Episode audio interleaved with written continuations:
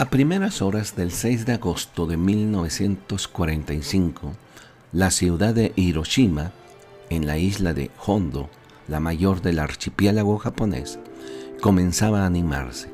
La ciudad se había librado hasta entonces de las calcinantes bombas incendiarias de los B-29 americanos que habían devastado Tokio y otros centros urbanos.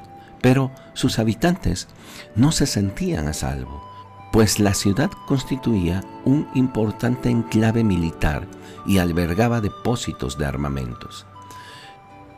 En previsión de ataques incendiarios, la población se había reducido mediante la evacuación de 400.000 a 245.000 personas, pero por lo menos 78.000 personas murieron. Otras resultaron fatalmente heridas al estallar la bomba de uranio de 3 metros.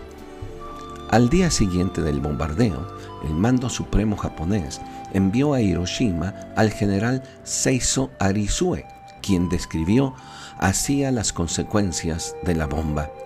Cuando nuestro avión sobrevoló Hiroshima, solo quedaba un único árbol, negro y muerto como si un cuervo estuviera posado sobre la ciudad. No había más que ese árbol. Cuando aterrizamos en el aeropuerto, toda la hierba era roja, como si la hubieran tostado. Ya no había ningún incendio. Todo se había quemado simultáneamente. La ciudad misma había sido bombardeada en su totalidad el Consejo Supremo de Guerra se reunió el 9 de agosto para tratar la rendición, pero ya era tarde para impedir otro desastre. A las 11.02 de la mañana de ese día, una segunda bomba atómica estallaba ahora sobre la ciudad de Nagasaki. Ahora bien, piense un momento, ¿Cuántas vidas fueron perdidas por una toma de decisión demasiado tarde? Una decisión que pudiera haber marcado otro ritmo para la humanidad. Cada decisión que usted pueda tomar en la vida, así sea la más mínima, va a afectar a las personas que le están rodeando, sea de forma positiva o negativa. Así que es importante cada acto o cada decisión que nosotros estamos tomando.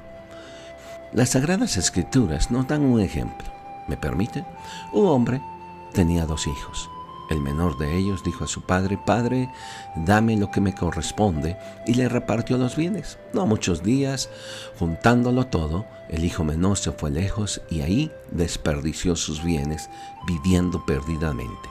Pero después hubo mucha hambre en aquella provincia y él se acabó todo el dinero que tenía.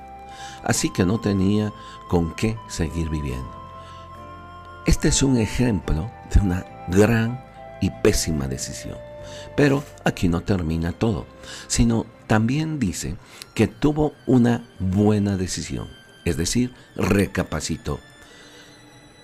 Pero de igual manera, tampoco termina ahí la historia, sino que tomando la, la, decisión dijo, me levantaré e iré a mi Padre y le diré, Padre, he pecado contra el cielo y contra ti. Lo demás usted puede leerlo en el Evangelio de Lucas, capítulo 15, versículo 11. Ahora bien, quizá usted ha tomado malas decisiones y quizá en este momento alguna de ellas le está pasando la factura. ¿Sabe una cosa? Es tiempo de levantarnos, es tiempo de recapacitar y decir, no puedo, no debo estar aquí y puedo vivir y estar mejor. Muchas gracias por su atención.